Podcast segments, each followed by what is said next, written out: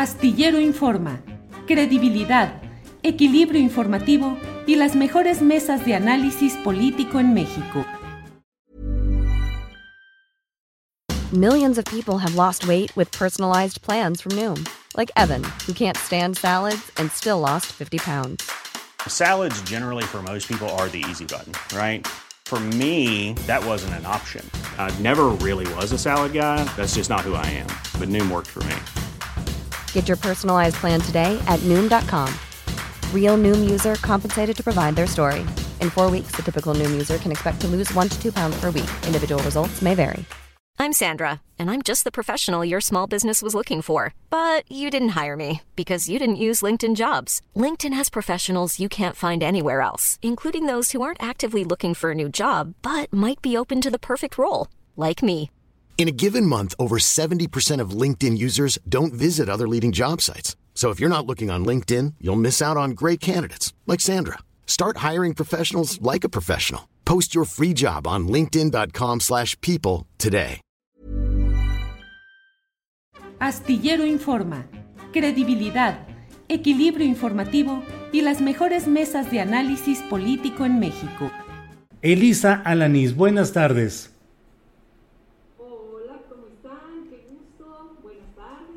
Buenas tardes. Adriana Buentello, pues de nuevo ahora aquí en tu faceta de mosquetera. Bienvenida. Gracias, Julio. Hola, Elisa. Muy buenas tardes a todos. Pues ya estamos aquí puestísimos. Bien, eh, Adriana Buentello, comienzo contigo preguntándote cómo has visto todo este tema del espionaje, la investigación Pegasus, el proyecto Pegasus y la implicación en asuntos de México, no solo de periodistas, sino de una gama de personas y de intereses investigados por este proyecto. ¿Qué opinas al respecto, por favor, Adriana? Julio, pues eh, creo que cada vez tenemos más evidencias de pues gobiernos autoritarios, pero en México, pues eh, muy escondido eh, la forma en la que llevaron a cabo muchas de sus acciones, pero también lo interesante es que fue durante el gobierno de Enrique Peña Nieto, que además hay que recordar que sucumbió velozmente ante estos grandes escándalos de corrupción, de, ser un eh, presidente de salir en portadas de revistas internacionales, este, supuestamente salvando al país y con grandes reformas estructurales, pues rápidamente aparecieron grandes escándalos de corrupción, eh, bastante eh, complejos también, y los escándalos también de crímenes de Estado, como lo de, lo de Tlatlaya, Ayotzinapa, recordamos también lo que pasó en Apatzingán. creo que Peña Nieto quedó eh, específicamente en, este gobierno donde las evidencias de violaciones a derechos humanos y de corrupción eran muchísimas, creo que quedó atrapado en una eh, pues una, en una imagen manchada internacionalmente y sobre todo que este reportaje de la, eh, de la Casa Blanca pues exhibió de cuerpo entero la corrupción de, ese gobierno y evidentemente pues la ofensiva, además de los, bueno, despidos de periodistas, en el caso sobre todo el más conocido de Carmen Aristegui em, y su equipo, pues sumaron esta gravísima operación de espionaje, pero que además no solo involucraba periodistas, sino activistas eh, de derechos humanos, em, también pues de los padres, ¿no? De los, de los eh, estudiantes desaparecidos. Yo creo que eh, esto pone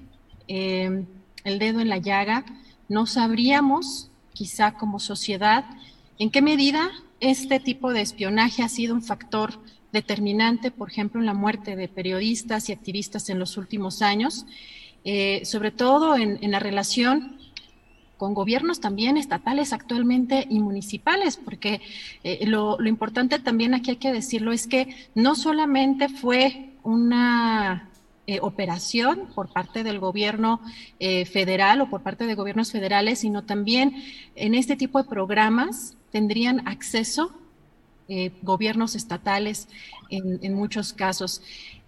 Lo, lo, que aquí yo quisiera hacer hincapié y que me parece también que es fundamental, una que no hay resultados sobre las investigaciones respecto a estos hechos, por, en, el caso eh, de, la Procuraduría, del antes Procuraduría General de la República, pero también eh, hay, dos temas que son importantes. Uno, recordamos el, el reportaje de Zoraida Gallegos del país, donde en este gobierno la Fiscalía General de la República habría comprado también un software para espiar. Otro, también hay que recordar que en, esta investigación que llevaron a cabo estos eh, grupos de colectivos de periodistas, quienes operaban estos software eran, entre otros, la Sedena.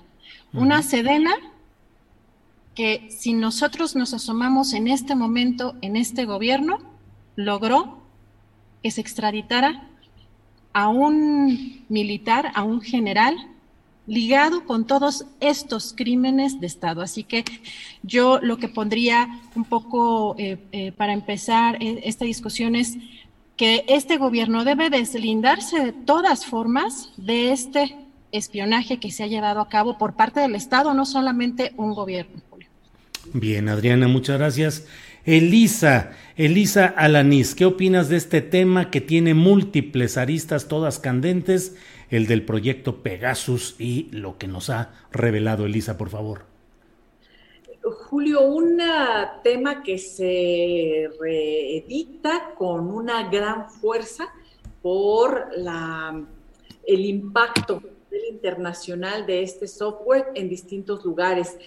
Primero hay que destacar la labor de equipo de periodistas a nivel internacional que logran poner de relieve estos asuntos que no competen nada más a un país, sino que es un modus operandi en distintas naciones, pero que además en México adquiere una relevancia particular, porque entre los números eh, de, personas, de defensores de derechos humanos, de periodistas espiados, pues eh, México lleva aquí una, la, batuta en muchas de las, eh, de las acciones criminales, porque hay que decir que esto, por supuesto, es un delito. Eh, no, no puede realizarse este tipo de, de intervenciones sin orden judicial, por ejemplo. Y además hay que decir que este software fue creado y vendido de acuerdo a las propias políticas de la empresa israelí para poder combatir al crimen organizado, para poder intervenir así, sin mayor eh, eh, problema, los eh, teléfonos de narcotraficantes, de terroristas en todo el mundo. ¿Y qué es lo que ha pasado? Que las autoridades aquí en México y en otras partes del mundo ocuparon este software para espiar a aquellas personas que se han convertido en el blanco de la crisis también humanitaria en nuestro país, que son los defensores de derechos humanos y los periodistas y activistas.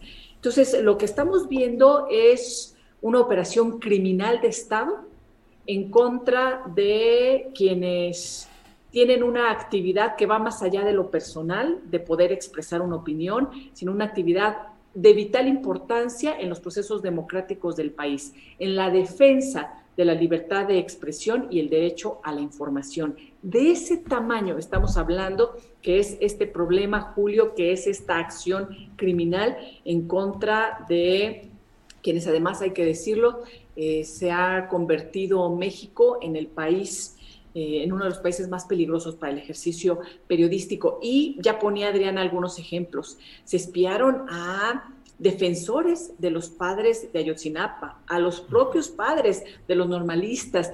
¿Qué hay detrás de todo esto?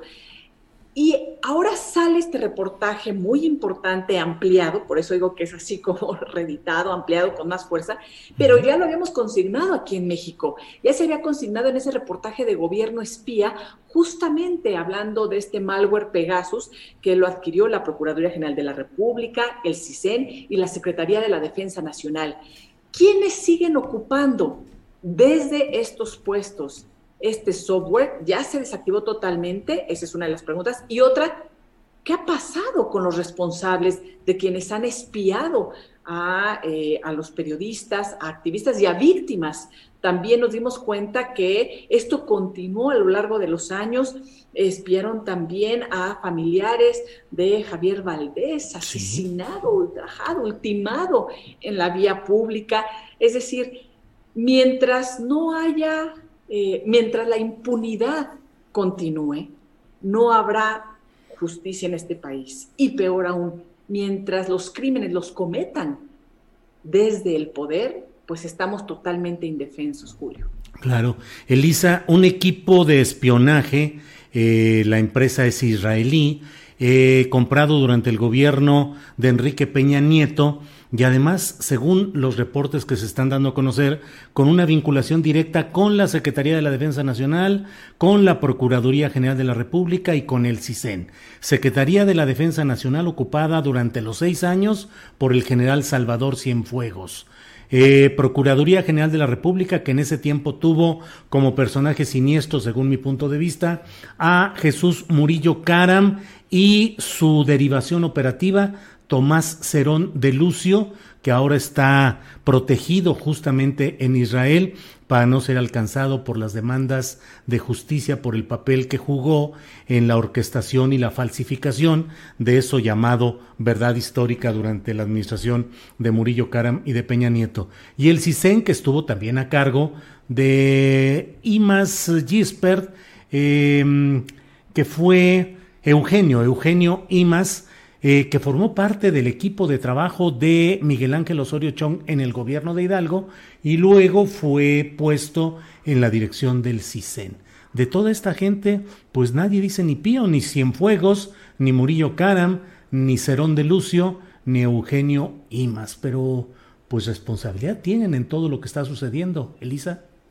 Así es, Julio. Mira, Eugenio Imas, pues bueno, ¿no? No supimos más, más de él. Además, eh, no supimos exactamente quién hizo eh, el mal uso o quiénes, porque a lo mejor son todos o varios de este espionaje.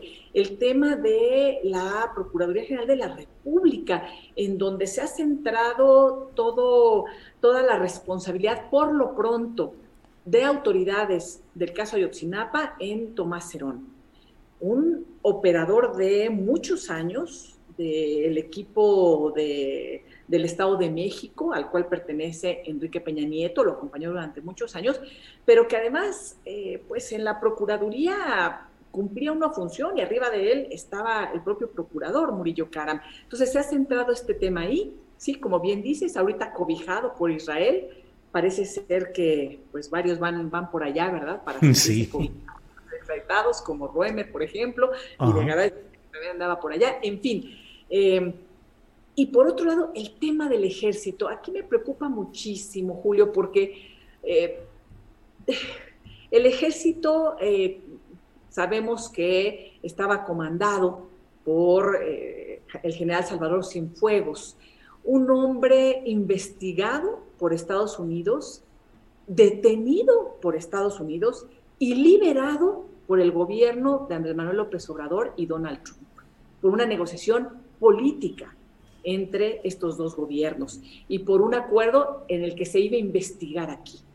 ¿Qué sucedió? Que en vez de investigarse, la Fiscalía General de la República con Gertz Manero fungió más como abogacía, como abogado del propio general Cienfuegos, que como procuraduría, como una instancia de procuración de justicia. Entonces, todo se queda ahí. No solamente no han sido investigados, algunos han sido liberados. Entonces, ¿en manos de quiénes estamos? Esa sigue siendo la pregunta, porque hay que decir que en la Sedena hay una cadena de mando muy fuerte, muy poderosa y que no se rompe con los sexenios. Es decir, aquellos que trabajaban en la Sedena son los que ahora ocupan los primerísimos lugares, los que trabajaban con el general Cienfuegos. No es como la Procuraduría General de la República, bueno, que tampoco es que podamos ¿no? este, eh, echar las campanas al vuelo, ¿verdad? Pero siempre con los sexenios hay un rompimiento. Bueno, hasta ahora, porque ahora hay que recordar que Gertz Manero va a continuar de manera transeccional, de acuerdo ya a las modificaciones que se hicieron. Pero normalmente se cortaban estas cadenas de mando, estas cadenas de, de colusión entre eh, un sexenio y otro, cuando había estas transiciones, eh, tanto en la Procuraduría como en el tema del CISEN, pero la Secretaría de la Defensa es un continuo, y es un continuo de lo que nos ha sucedido a lo largo de todos estos años, que pues bueno, no se puede explicar la forma en la que se ha hostigado, se ha perseguido e incluso se ha asesinado a periodistas y a defensores de derechos humanos sin la colusión de las autoridades. Entonces, si ahora la Secretaría de la Defensa está, además, eh, hay gente que todavía permanece ahí y que ha sido parte de estas acciones criminales en contra de defensores de derechos humanos, de activistas y de periodistas, me parece que esto tiene que salir a la luz pública, Julio, porque si no, vamos a estar repitiendo repitiendo y repitiendo las mismas historias mientras los gobiernos se justifican y se justifican y se justifican de manera eterna. Gracias, Elisa Alanís. Adriana, el título del programa que tenemos hoy dice Pegasus impacta a Peña Nieto, Murillo Caram y Tomás Cerón. Y ponemos entre paréntesis, entre otros, porque ese es el punto. No solamente es la responsabilidad política evidente de Enrique Peña Nieto, eh, la de eh, Murillo Caram como procurador de la República, sino también la de Tomás Cerón de Lucio, que es una pieza clave para saber lo que realmente sucedió con los normalistas de Ayotzinapa. Pero están además las extensiones de Salvador Cienfuegos, lo que hemos hablado, es decir, como general titular de la Sedena, en lo que hemos hablado de Eugenio Imas, que era, fue director del CISEN con problemas de salud en ciertos tramos, pero en lo general fue todo el sexenio y que es una pieza absolutamente relacionada con, con quien fue secretario de Gobernación, eh, Miguel Ángel Osorio Chong. Muchos eh, impactados por este tema, Adriana, y preguntándote eso, también te pregunto tu opinión respecto a si ¿Esto habrá terminado? Si ya nos hay alguna evidencia oficial de que realmente ya nos esté utilizando. En fin, tu opinión, por favor, Adriana. A ver, permíteme. Ah, ya estoy por acá, perdón. Fíjate que lo, que a mí me llama la atención y lo que quiero eh, relacionar de manera muy puntual es la extradición de un general como Salvador Cienfuegos en las circunstancias en las que se dio y la exoneración inmediata, prácticamente.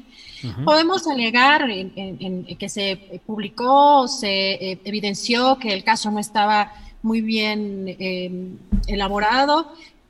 El, el punto interesante aquí es que hay muchos personajes involucrados en estas tramas de espionaje que no solamente vinculan al gobierno de eh, o el sexenio de Enrique Peña Nieto. También eh, yo quiero recordar, por ejemplo, la semana pasada el, este, el reportero Gaspar Vela de la Octava preguntaba a Rosa Isela Rodríguez, la titular de la Secretaría de Seguridad Ciudadana, si tendría ya las cifras de cuántos, eh, de cuántos funcionarios se habrían cesado del gobierno anterior en estas o en esta secretaría.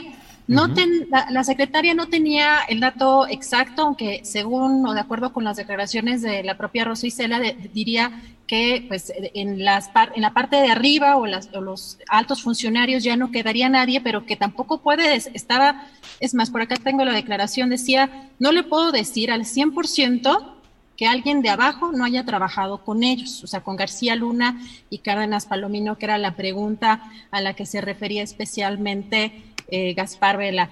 Eh, yo lo que preocupa es que no solamente se trata de gobiernos federales, o en este caso el gobierno del presidente López Obrador, que, todavía podría estar o daría a lo mejor muestras de que estos programas todavía los adquiere el gobierno, ¿no? En el caso, como, como recordaba de, de Zoraida Gallegos, que eh, publicó este reportaje de investigación donde se demuestra la compra de un software muy parecido al de Pegasus. Ahora, la fiscalía no quiso responder eh, pues, cuáles serían los usos que tendría este, este, estos sistemas, pero es un modus operandi, eh, evidentemente, cuando se trata, pues, uno de la información pues que ya está en un nivel distinto en las redes sociales. Eh, ahora vemos mucho más las denuncias de todo tipo y en un país en donde pues tenemos los niveles de inseguridad desde hace muchos años, eh, en una situación de violencia, en un país eh, de desaparecidos, pues vimos cómo se acosó y cómo se espió a gente, eh, activistas, periodistas, pero la parte preocupante, por ejemplo, en el caso de la denuncia que hacía Marcela Turati también, era que ella tenía contacto con víctimas, ¿no? que ella tenía contacto con gente también perseguida, con gente amenazada. Entonces, ¿cuánta información de otras personas fue vulnerada? Pues eso tampoco a lo mejor lo sabremos a ciencia cierta, pero sí es importante que este gobierno se desvincule de manera muy clara de todo lo que tenga que ver con programas de espionaje, pero también que, aclaren esta, esta compra que hizo la Fiscalía General de la República en este, en este gobierno y también cuál es la relación que hay o que existe todavía con mandos de la Sedena en estos hechos. Bien, Adriana, gracias. Eh, Elisa Alanís, eh, el desmantelamiento del CISEN para convertirlo en el Centro Nacional de Inteligencia ahora con el general en retiro Audomaro Martínez al frente. Pero pues eh, eh, equipos secretos, expedientes, eh, modus operandi, se fueron al retiro a servirle a otras instancias y te pregunto, eh, Elisa, todo eso, el desmantelamiento del Estado Mayor Presidencial, más allá de, la, de las valoraciones positivas o negativas que se tengan sobre el comportamiento del CISEN del Estado Mayor Presidencial, pero el hecho está en que salieron volando eh, secretos, informaciones, archivos, mil cosas. Eh, en los estados también hay la constancia de gobernadores, Elisa, que suelen ser muy adictos a practicar este tipo de espionaje y me pregunto si no también altos empresarios. ¿Crees que se ha dispersado ahora esa capacidad de espionaje ya no solo del gobierno federal, eh, suponiendo que continuaran eh, todas estas prácticas en el ámbito oficial, sino también en gobiernos de los estados e incluso de empresarios que ahora algunos tan metidos andan en la política, Elisa? Sí, Julio, eh, me parece que además hay que recordar que hay empresarios muy vinculados siempre a los gobiernos por las concesiones que obtienen y demás, y muchos de ellos dedicados a las telecomunicaciones. Eh, en año, hace muchos, muchos años, ¿no? la manera en las que intervenían también las, las líneas telefónicas tenía mucho que ver con la propia empresa eh, del entonces Estado mexicano, ahora Telmex, y este, eh, la manera en que, en que podían vigilar a todas las personas, allí estaban totalmente involucrados. Entonces uno dice, ¿a poco ya dejaron ahí todas estas prácticas? ¿Se acabó? ¿Ya no te espían? ¿Quiénes nos están escuchando, Julio? ¿Quiénes están atentos a lo que se dice? Yo no sé ahora con esta revelación si a ustedes les ha hablado algún amigo, alguna amiga, alguna colega, diciendo, pues resulta que estoy en la lista, ¿verdad? Y además hemos tenido contacto con ellos. Ya decía Adriana, ¿cuántas personas están afectadas independientemente de aquellos a los que eh, hackearon con este malware? Pues a muchísimas, a mí sí me han hablado de decir, oye, pues resulta que estoy ahí, ¿no? Y, este, y son fuentes de información, entrevistas que se han realizado, periodistas desplazados, gente que, conocemos en, eh, eh, realizando investigaciones en contra de la corrupción del gobierno, en contra de las acciones más crueles como puede ser la desaparición forzada, por ejemplo. En fin, yo creo que eh, este, este es un, tema medular para poder desmantelar un Estado criminal, Julio, y ese Estado criminal como yo decía, no se entiende sin la colusión de las autoridades y, por supuesto, de los empresarios. ¿Qué capacidad tienen estas grandes empresas de hackear, de estar, de investigar? ¿Cuántas empresas no tienen cámaras, micrófonos instalados, por ejemplo, eh, eh, ¿no? Eh, en, la propia área de trabajo de, de las personas? Eh, ¿Cuántas empresas no tienen la capacidad para realizar esto? Yo creo que vivimos ya, la realidad nos ha rebasado, Julio. Eh, podemos tener algunas medidas de seguridad, pero parece ser que estamos totalmente expuestos, totalmente expuestos y sin nadie que nos defienda, porque si son los gobiernos, los empresarios, los grandes poderes quienes están vigilando a la ciudadanía, ¿a quién acudimos? Claro. Gracias, Elisa. Eh, Adriana, otro tema interesante y que a mí me parece que va a dar todavía mucho de qué hablar en las próximas semanas y meses es primero este apoyo del Ejército Zapatista de Liberación Nacional dado a conocer a través de un comunicado del subcomandante Moisés en la que expresan una especie de apoyo a la consulta popular sobre servidores públicos, pero diciendo que eh, eso lo hacen mirando a las bases y no a las élites y que lo entienden como un paso que puede llevar más adelante a la instauración de una comisión de la verdad y la justicia. Es decir, van a votar por el sí en la consulta popular, pero no es que la estén apoyando plenamente, sino como un paso, una fase hacia otras eh, expresiones en busca de justicia. Y por otro lado, le encargan al subcomandante Galeano que mientras tanto convoque a un debate amplio a nivel nacional entre intelectuales, activistas, eh, ecologistas, para tratar de integrar una especie de frente de lucha por la vida en México. ¿Qué opinas de este giro o de este guiño o de este paso que está dando en varios sentidos el zapatismo? Adriana Buentello. Pues eh, esta parte del comunicado de crear una especie de iniciativa eh, que estaría a cargo de, pues, el, eh, que conocemos, ¿no? Como el subcomandante Marcos o el que conocíamos como, popularmente, pero ahora Galeano.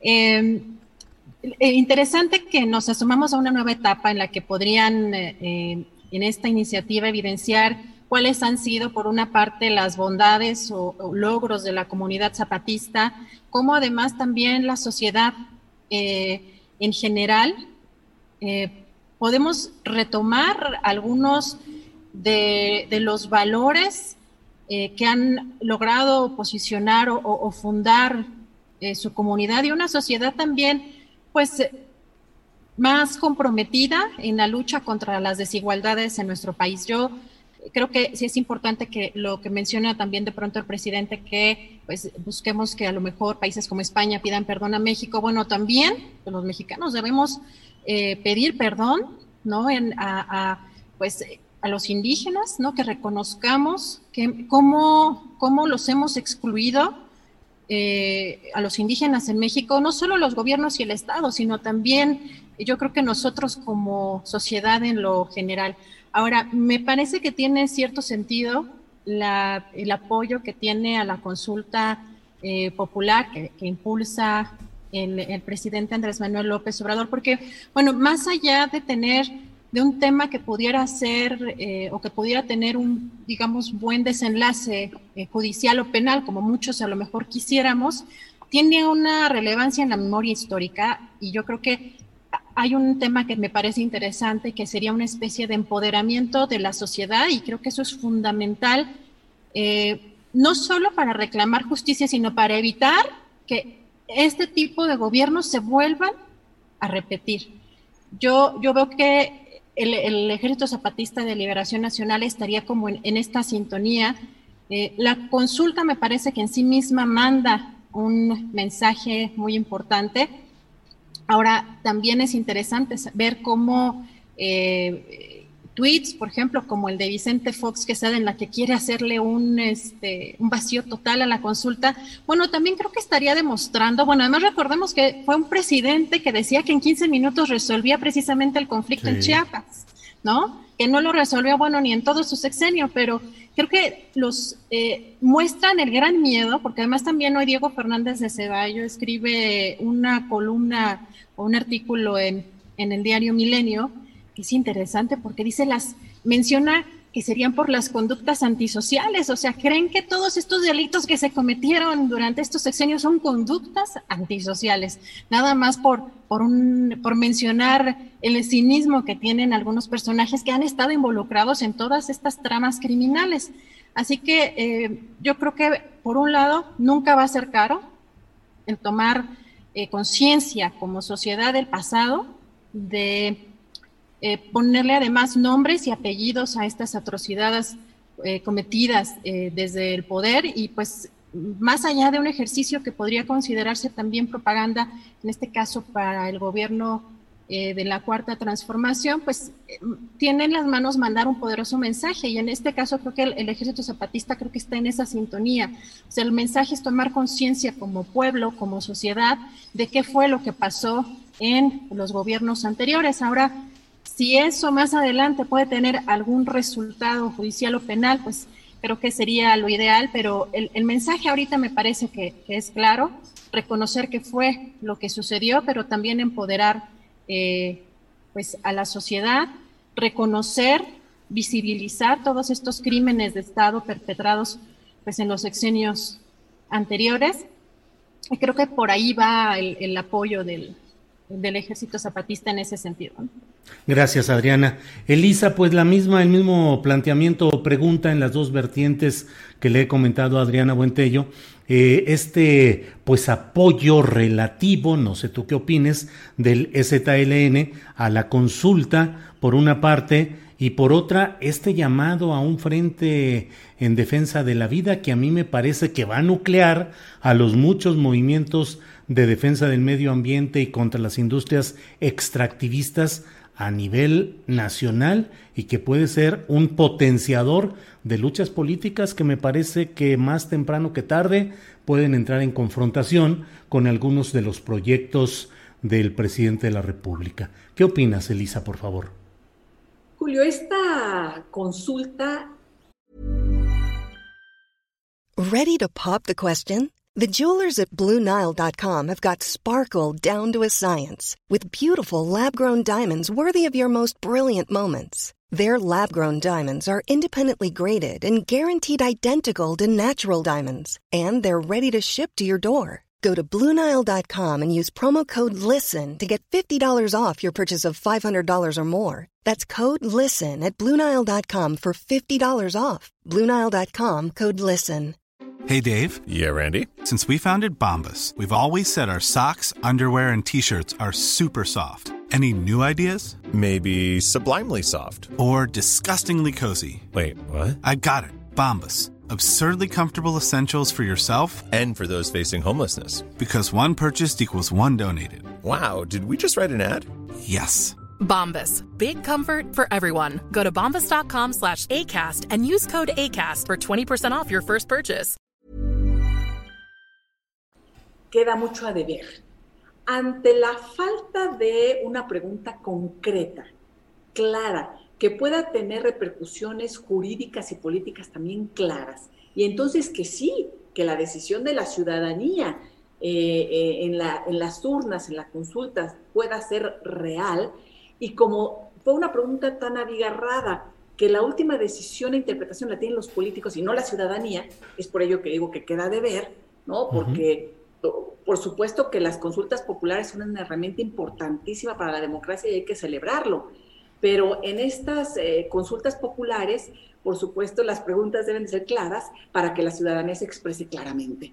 Si estas eh, preguntas dejan pie para la propaganda de quien quiera, pues vemos lo que estamos viendo ahorita. El presidente dice que es para enjuiciar a los expresidentes, donde no incluye a a Luis Echeverría, por ejemplo, y los opositores como Vicente Fox lo ocupan para aventar piedras en contra del gobierno, decir que no sirven para nada. Es decir, nuevamente la politiquería se impone a la voluntad ciudadana. Entonces, ante esta consulta que queda de ver, yo creo que el ejército zapatista eh, la ve como muchas la queremos ver, el lado bueno, el lado optimista de esta, de esta pregunta, la interpretación que cada quien quiera hacer. Entonces ya vemos la interpretación de los políticos y algunos ciudadanos queremos interpretar esta pregunta como el que abre la puerta precisamente hacia un proceso de justicia transicional, hacia una comisión de la verdad, porque en una parte de la pregunta se dice justamente, bueno, obviamente, para empezar la pregunta es muy obvia, todo el mundo va a decir, pues sí, ¿no? ¿Quién no quisiera, eh, dice, ¿estás de acuerdo o no en que se lleve a cabo las acciones pertinentes? Ya son acciones pertinentes, ya lo califica, califica, son buenas acciones, ¿no? Pertinentes, con apego al marco constitucional, uy, qué bueno, o sea, es, es totalmente legal y legal para emprender un proceso de esclarecimiento de las decisiones, es decir, Pues claro que sí, o, alguien quiere que no se esclarezca nada, o que sea inconstitucional, o que no esté en el marco de la ilegalidad, o que no sea pertinente. O sea, la propia pregunta es obvia, en la que todo el mundo vamos a decir, pues sí, pero es así tan abierta que lo deja a que lo que suceda aquí no tenga un vínculo real jurídico y que las interpretaciones se presten para la politiquería. Pero bueno, en ese contexto se habla de que se emprenda un proceso de esclarecimiento de las decisiones políticas tomadas en los años pasados por los actores políticos. Y es ahí en donde dicen, bueno, hay una, una luz, una puerta en donde aquellas personas, aquellas víctimas que han clamado por, eh, por, la justicia transicional o que han solicitado que Andrés Manuel cumpla su promesa de campaña que dijo delante de, las, de los familiares de las víctimas y víctimas de este país, que no son pocas. Eh, entonces, pues bueno, se abre esta vertiente. Entonces yo creo que la interpretación es la interpretación del vaso medio lleno que muchos queremos ver en esta, en esta consulta, que se volvió en un arma política desde la propuesta del presidente hasta la, eh, el cómo puso la pregunta el Poder Judicial, los ministros, hasta la oposición que le está utilizando para golpear. Entonces, bueno, ¿se abrirá o no este proceso? Yo creo que esa es la interpretación que hace el ZLN, que además es muy válida, es, este, es importante, ojalá esto se preste para impulsar realmente esta comisión de la verdad o comisiones de la verdad que se había comprometido el, presidente para esclarecer los hechos del pasado. Y por otra parte, me, parece que la voz del ejército zapatista eh, recobra vigor, por supuesto a raíz también de su gira hacia, hacia España, de todas estas peticiones de Andrés Manuel e interpretaciones de la historia que ha hecho y que ha refutado el propio ZLN. Entonces va cobrando fuerza importante y también, por supuesto, a partir de las políticas públicas que pueden impactar a los pueblos originarios de este, de este sexenio, en donde ha alzado la voz el ejército zapatista. A mí, a mí me gusta mucho, Julio, que pueda, que pueda escucharse nuevamente con vigor.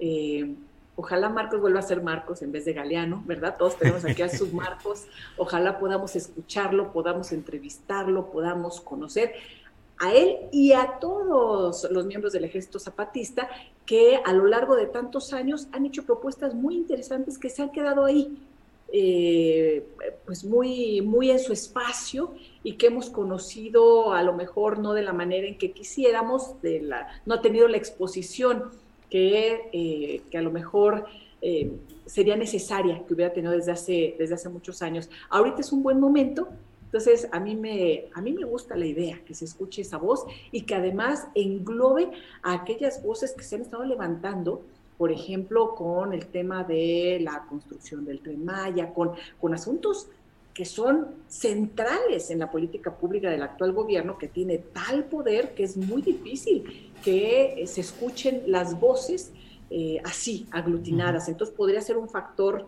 muy importante para que se sumen esas voces y se escuchen con mayor fuerza. Gracias, Elisa. Adriana Buentello, pues sigue esta especie de pasarela temprana de precandidatos presidenciales, al menos desde el flanco de Morena. Eh, en una especie de gira en medios, Marcelo Ebrard sigue eh, pues señalando su interés de participar en esta contienda cuando llegue el momento, pero desde ahora pues se sigue él colocando abiertamente en la tesitura de que busca ser candidato presidencial. Eh, la jefa de gobierno, Claudia Sheinbaum, pues de todo, incluso recibe, esa anfitriona de una reunión de mujeres gobernadoras. ¿Cómo ves todo esto que se está dando en estos destapes tempranos respecto a precandidaturas presidenciales, Adriana Buentello? Pues yo veo que Marcelo Ebrard está a lo mejor un poco apresurado en esta exposición, creo que se nota en, en los medios. Me llama la atención que pues a, a Sheinbaum la destaparon, ¿no? Fueron este, pues los militantes en un evento, pero pues creo que Marcelo Ebrard se destapó solito. Eh, el presidente yo creo que quizá no ha dado señales claras y más bien veo que hay un juego eh, o que se va a centrar esta, esta etapa, en poner en el escenario a lo mejor a, diferentes perfiles que busquen pues confundir o intentar distraer la atención, pero hay figuras evidentemente muy claras y lo interesante es que mientras eh, a Claudia Sheinbaum pues en, algunos eventos la vitorean, eh, puede ser espontáneo o no, pero en el caso pues de Marcelo Ebrard es el que ha buscado los espacios, eh, llama la atención que por lo menos a mí particularmente, que una de las primeras entrevistas que dio eh, en estos días el canciller Marcelo Ebrard es a una youtubera, a Juncal Solano precisamente, que la recordamos a ella porque era una de las asistentes también a estas conferencias mañaneras y que después fue candidata por Morena a Diputación Local en, Jalisco. Entonces es una especie de acercamiento que yo me imagino que está buscando hacer el canciller Marcelo Ebrard con eh, pues las bases del, partido. Eh, no, no me queda muy claro todavía la parte en la que pues eh, estaría enfocándose quizás solamente en la, en la función actual que tiene. Yo lo veo muy entusiasmado ya con demostrar con cierta firmeza que, que él va en, en, 2024. Y por otra parte, lo interesante de esta reunión también, eh, la, de Claudia Sheinbaum este fin de semana con las gobernadoras, aunque pues eh, en, en, los medios se manejó como una reunión de carácter privado, pues la idea de impulsar sobre todo con mujeres gobernadoras, que esta reunión sería para celebrar eh, eh, su triunfo, el triunfo de estas gobernadoras y conocerse, pues eh, la, jefa de gobierno está construyendo de manera mucho más quizá articulada o sumando esfuerzos de manera más sigilosa quizá y estratégica esta red de apoyo. Pues rumbo al 2024. Entonces me, parecen como que los hay mensajes como en, diferentes sentidos, pero de pronto quizá el, canciller Marcelo Ebrard está muy muy volcado en, hacer precisamente, como dices Julio, esta, esta pasarela en, medios de comunicación y a quien no hemos visto quizá en esa sintonía es precisamente a la jefa de gobierno, que pues por sí misma en la presentación o en, eh, en, em, la inauguración de algunas obras o en, eh, o en algunos eventos, pues estaría dándose quizá de manera más espontánea. Gracias, Adriana. Eh, Elisa, pues ahí lo tenemos, Claudia Sheinbaum recibiendo el coro de presidenta presidenta, reuniéndose con mujeres gobernadoras. Eh, yo no sé, bueno, Marcelo Ebrard insistiendo. ¿Crees que Marcelo tiene reales posibilidades, Elisa, por un lado? Dos, tanta preferencia hacia Sheinbaum no terminará marcándola y desfondándola llevo dos preguntas, Elisa. Y tercera, ¿ves a alguien que no esté en la lista de López Obrador, pero que pudiera ser una especie de tapado tipo Santiago Nieto Castillo, por citar un nombre, Elisa? Julio, yo creo que Marcelo sí tiene posibilidades reales, ¿no? Es un hombre de poder, es un hombre que ha cedido en su momento eh, para no crear ahí problemas ante la candidatura de Andrés Manuel López Obrador. Eh, es un hombre que puede convocar también a empresarios. Imagino que además con la intervención que tuvo, por cierto, hablábamos de lo de Cienfuegos, esta, esta negociación para que liberaran a Cienfuegos y que fuera juzgado aquí en México, que lo liberaran de Estados Unidos, pues ahí estuvo Marcelo Ebrard, porque fue una negociación política de, gobiernos, ¿no? y, canciller fungió ahí un papel importante. Por cierto, él ahí dijo, yo estoy recibiendo indicaciones. También fue muy puntual en su primer discurso para desligarse, Julio, porque yo creo que este tema va a tener repercusiones, no en este sexenio, posiblemente no en el siguiente, pero tarde o temprano va a ser un tema que va a marcar y a señalar el sexenio de Andrés Manuel López Obrador. Entonces él se desligó. Es decir, es un hombre muy inteligente. Pero por lo mismo yo no sé si también tenga el apoyo del propio ejército. Hay que ver todos los factores que se van a sumar. Es un hombre que puede sumar a, muchos empresarios, al ejército, fuerzas políticas. Es un hombre eh, político de muchos años que ha acompañado a Andrés Manuel en estas decisiones difíciles. Entonces yo creo que sí, es un hombre que tiene muchas posibilidades todavía, pero el tema es que la persona de la mayor confianza del presidente Andrés Manuel López Obrador es Claudia Sheinbaum. Entonces todo parecería indicar que en ese sentido él podría decantarse por Claudia. Claudia sabe que una de sus fortalezas es el hecho de ser mujer. Y digo fortalezas porque se ha convertido en una bandera muy, muy importante para todos los, para la defensa de derechos humanos, para, ¿se acuerdan que decían la, la 4T será feminista o no será? O sea, todos estos temas que se convirtieron nada más en palabrería, porque después las reacciones del propio gobierno, del propio presidente hacia las feministas o hacia los movimientos y las expresiones dejó mucho que desear.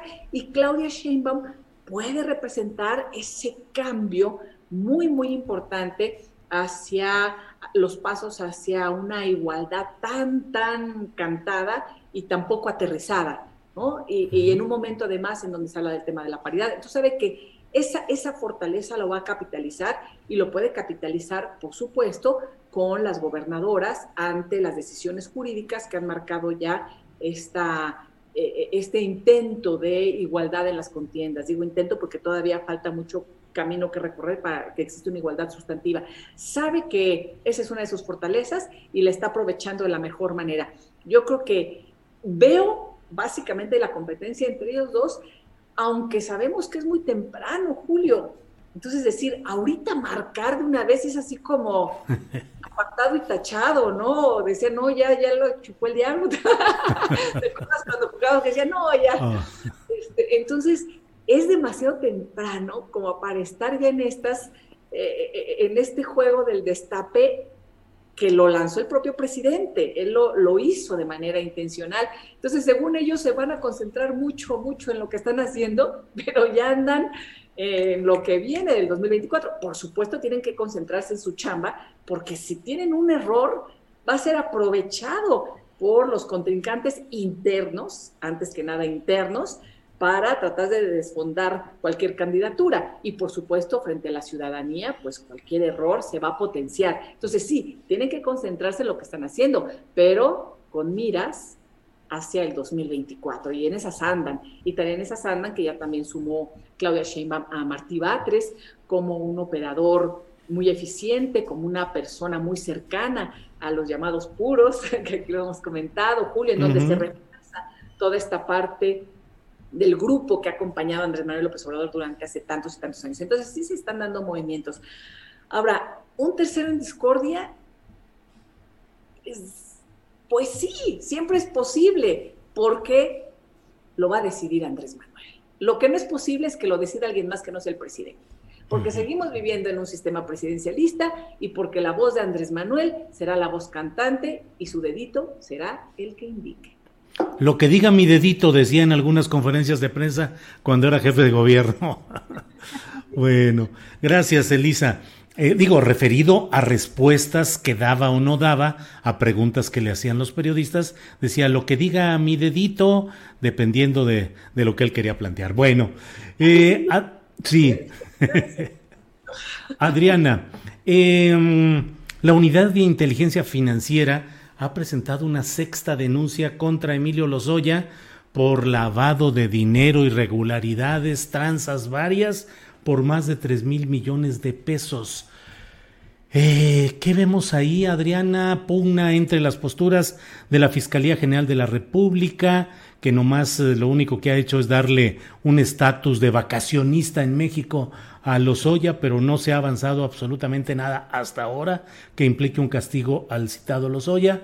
Eh, interviene la unidad de inteligencia financiera. ¿Cómo ves este tema, Adriana Buentello, por favor? Híjoles, que vemos denuncias, vemos un trabajo, digamos, más intenso del lado de la unidad de inteligencia financiera y ninguna conclusión del lado de la fiscalía. Yo creo que muchos ciudadanos nos sentimos como un poco decepcionados de esa falta de coordinación, quizá eh, lo que vemos como grave, o lo que yo veo particularmente como grave, es que se dan de pronto ciertos señalamientos, pero no hay avances en, muchos sentidos.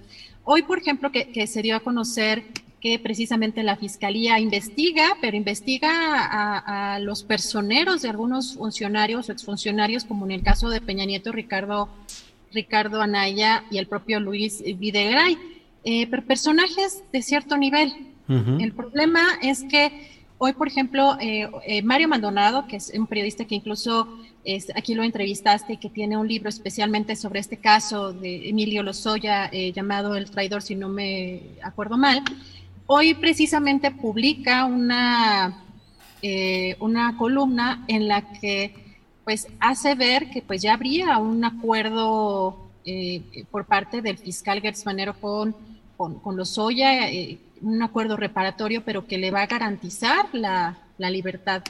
Eh, y no estamos viendo que haya personajes de cierto nivel, de primer nivel implicados o ya investigados o que avance esa investigación.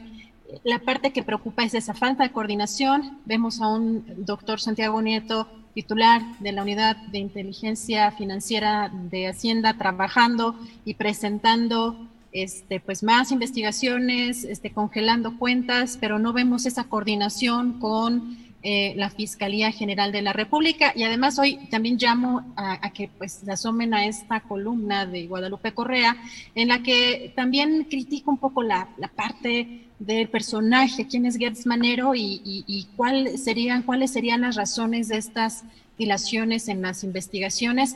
Eh, así que pues vemos eh, como decía por ahí esa frase en, precisamente en, este artículo, pues mucho ruido y pocas nueces. Eh, preocupa, preocupa que si eh, realmente es verídica la información que da a conocer eh, Mario Maldonado en su columna, se accede de manera inmediata, pues prácticamente a pues, la impunidad en el caso de Emilio Lozoya, que era un personaje que, pues de mediano pelo, si quieres, pero mm, tendría la posibilidad de involucrar o de, eh, o de hablar para que cayeran pues, los peces gordos, lo cual eh, no nada más parece que no está funcionando, sino pues que ni siquiera los de mediano, ¿no? Este, vamos a ver en qué termina, pero resulta preocupante esa falta de coordinación entre las propias pues, instancias Sí, gracias Adriana.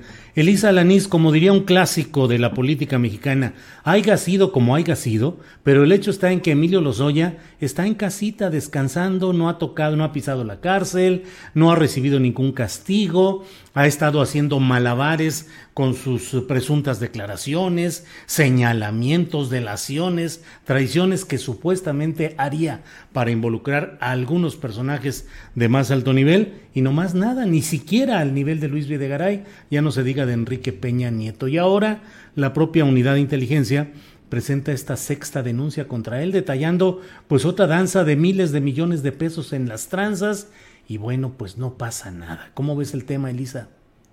Yo creo que es además un mensaje de la propia UIF hacia la Fiscalía General de la República de no estás haciendo nada, ¿no? estás haciendo nada. Y, y, además aquí el tema es que todo lo que haga la UIF, como todo lo que hace en su momento, por ejemplo, la Defensoría Pública, Julio, en el Poder Judicial, pues desemboca en denuncias a la Fiscalía General de la República. Entonces es la Fiscalía General de la República la que tiene que investigar. Además no le tienen que dar toda la investigación peladita y a la boca, ¿eh? Como a veces han dicho.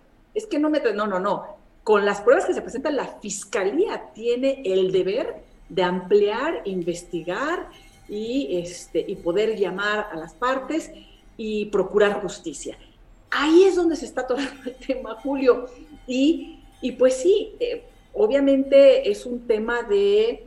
Eh, de pared, como lo ha sido la PGR, como lo fue en el tema desde antes de Odebrecht, eh, en ese mismo caso, que, que, nos topábamos con pared. Antes estaban las investigaciones periodísticas a todo lo que da, las investigaciones que detallaban todos los movimientos en Odebrecht, eh, Pegasus con gobierno espía, la Casa Blanca, eh, las empresas fantasma de Duarte, los piratas de Borge. Ahí está todo el material. ¿Y qué pasa? Se topaba con la impunidad acrecentada por la omisión o colusión de las autoridades en la Procuración de Justicia. Y hay que recordar que después de la Procuración está la impartición con los jueces, pero el, pero el balón ahorita está en la cancha de la Fiscalía. ¿Y qué es lo que está pasando? Que se está tomando todo. Imagínate el, tema este de los Julio. Yo me acuerdo que el propio juez le dijo eh, en la audiencia, en la primera audiencia, oiga, a la fiscalía, usted puede pedir prisión preventiva, ¿no? No le pidió. no la pidió, lo tratan como VIP, él sigue se vencieron los plazos, se vencieron los plazos, Julio, y no hay, eh, pues, a ver, hagan algo, hagan algo en contra del superfiscal. ¿Y cuáles son los casos que sí estamos viendo? Los casos que le interesan al propio fiscal contra su familia política, por ejemplo. ahí, ahí sí, hasta con una, un amparo, algo que no había procedido durante años, que a nivel local lo habían bateado y de pronto cuando llega al fiscal atrae el caso en contra de su familia política o de la familia de su, de su hermano y encierra a una mujer de cerca de 70 años que está ahorita en Santa Marta, Catitla, ¿no? La hija de la pareja de su hermano, ¿no? O sea, e, es, la locura, Julio, es la locura de la vara con la que mide la procuración, que lo que pasa es que se está utilizando entonces, todo parece indicar, como arma política, como se hizo siempre. Y los peces gordos, pues no se sabe, nadie sabe, nadie supo, y las negociaciones se hacen en lo oscurito, ¿no? ¿Por qué si prisión preventiva oficiosa a Rosario Robles, que lleva ahí encarcelada por disque el tema de la estafa maestra, porque realmente los cargos que le han dado no son este, no son delitos graves que ameritaban esa prisión preventiva. Yo me acuerdo que en algún momento dijo el chivo expiatorio, ¿no? Mencionó estos temas bíblicos que le gusta. Entonces, pues dije, sí, ¿será eso? Que nada más es, o sea, va a expiar todos los pecados de todas las instituciones y secretarías de Estado que se coludieran en una estafa maestra, porque no hay nadie más, ¿eh? Porque lo está por el caso Odebrecht, no por el caso estafa maestra que también participó, y no hay nadie más. Y lo soy en el caso Odebrecht. ¿Qué tenemos? A un panista detenido y encarcelado también porque recibió una partecita de los grandes sobornos que recibió Lozoya para el tema de la reforma energética, que es lo que más le dolió al presidente. ¿De qué están hablando? ¿No? De, de, de, esta justicia selectiva y volvemos a lo mismo. Justicia selectiva es justicia. ¿Y qué pasa con las negociaciones en lo oscurito con los grandes, eh, las, los grandes capos que forman parte de las estructuras criminales de desfalco del país? ¿Por qué? Porque todo se topa con la Fiscalía General de la República. La UIF está haciendo su trabajo. Eh, la, Defensoría Pública, encabezada por Isaí, está haciendo su trabajo. Ya denunció eh, este otro caso, ¿no? El de, el de Brenda. En fin, ¿qué va a hacer el fiscal general Alejandro Gertz Manero, además de tener encarcelada a una persona de más de 70 años y envió a una señora de más de 90? pidiéndole clemencia de que se compadezca de ellas. ¿Qué más va a hacer? Claro. Elisa, gracias. Eh, Adriana, son las 3 de la tarde con 3 minutos. Creo que alcanzamos a pasar rápidamente un último comentario en este tema que forma parte de lo que tanto tú como Elisa han planteado respecto a esta ineficacia o tardanza o lentitud de la Fiscalía General de la República. Ya hablamos en específico del caso de Emilio Lozoya, pero hoy mismo la Unidad de Inteligencia Financiera a cargo de Santiago Nieto Castillo ha presentado una eh, impugnación respecto a la exoneración de la Fiscalía General de la República en el caso de este magistrado Vargas, José Luis Vargas, presidente del Tribunal Electoral del Poder Judicial de la Federación. Y entonces la Fiscalía de Gertz Manero exonera a este personaje y Santiago Nieto presenta más datos detallados de redes de corrupción. Y por otra parte, lo que ya decía también Elisa, el, el Instituto Federal de la Defensoría de Oficio, eh, que forma parte de la Suprema Corte de Justicia de la Nación, a cargo está este instituto de Netzaí Sandoval, em, pues ha dado, ha señalado eh, los delitos, presuntos delitos de simulación en pruebas en el caso de Brenda Quevedo y particularmente señalando a la señora Isabel Miranda de Gualas. Eh, y no hay nada, no hay acción de parte de la Fiscalía General de la República. En fin, dos casos simplemente para preguntarte, Adriana, si pues la Fiscalía nomás no solo no está haciendo nada, sino que es evidenciada por este otro segmento de, de la 4T que encabeza Santiago Nieto Castillo. Pues, me parece a mí que es muy claro que el doctor Santiago Nieto está trabajando, o sea, él está mostrando eh, de manera constante, si no diaria, pero las acciones que ha estado emprendiendo y en donde, como dice Lisa, se topa con pared es precisamente en la fiscalía, pero no es solamente un caso, son muchos. Yo creo que aquí es donde sí el presidente López Obrador, independientemente de la autonomía, eh, que sabemos que también es relativa, ¿no? Eh, creo que sí debe de cuestionarse si realmente está funcionando el fiscal Gertz Manero, porque no eh, me, parece que en el caso de, Santiago Nieto debe ser sumamente frustrante que todo lo que él trabaja se quede detenido o esté parado y que además un fiscal que ha sido señalado de diversas irregularidades, no solamente en el caso de la detención de algunos de estos casos, sino también en lo personal. Tenemos también esto de, del Sistema Nacional de Investigadores y la forma que, que también ha estado operando pues, temas personales. Yo veo que sí hay una eh, revisión que es indispensable, que, que, se debe hacer y que el propio presidente debe de estar poniendo la lupa en la actuación de la Fiscalía. Bien, Adriana, muchas gracias. Pues ya en la parte final, Elisa, te toca que nos hagas el favor de cerrar esta mesa con tu comentario sobre esto que planteo y que tú ya misma tocaste, pero pues estos revires de la Unidad de Inteligencia Financiera en el caso del magistrado presidente del Tribunal Electoral del Poder Judicial eh, Federal, José Luis Vargas, y el caso de la propia Isabel Miranda de Gualas, que en, ante los señalamientos de la Defensoría de Oficio, pues no hay acción de parte de esta fiscalía. Elisa, por favor. La pregunta es, ¿con quién está el fiscal general de la República? ¿Para quién trabaja y cómo trabaja? Yo creo que eh, si el fiscal general está pensando en una trayectoria de largo plazo, como es su mandato, que es un mandato, lo comentábamos, transeccional, pues eh, va tarde, va tarde en la, manera en que se ha, se ha conducido como impartidor de justicia. Y yo creo que sí tiene que atender además los señalamientos que se están haciendo en relación a su particular forma de impartir justicia y que lo involucran en sus propios temas, en estos temas en donde podría haber conflictos de intereses. Ese es uno. Y dos, en aquellos temas en donde no se ha avanzado y entonces lo que se está percibiendo ya no es nada más una omisión, sino la pregunta es si quiere proteger a ciertas redes que están siendo exhibidas por otros eh, poderes, en este caso el Poder Ejecutivo con la Unidad de Inteligencia Financiera o el Poder Judicial Federal con la Defensoría Pública de Netzaí Sandoval. Entonces, ahí están los planteamientos para el propio fiscal.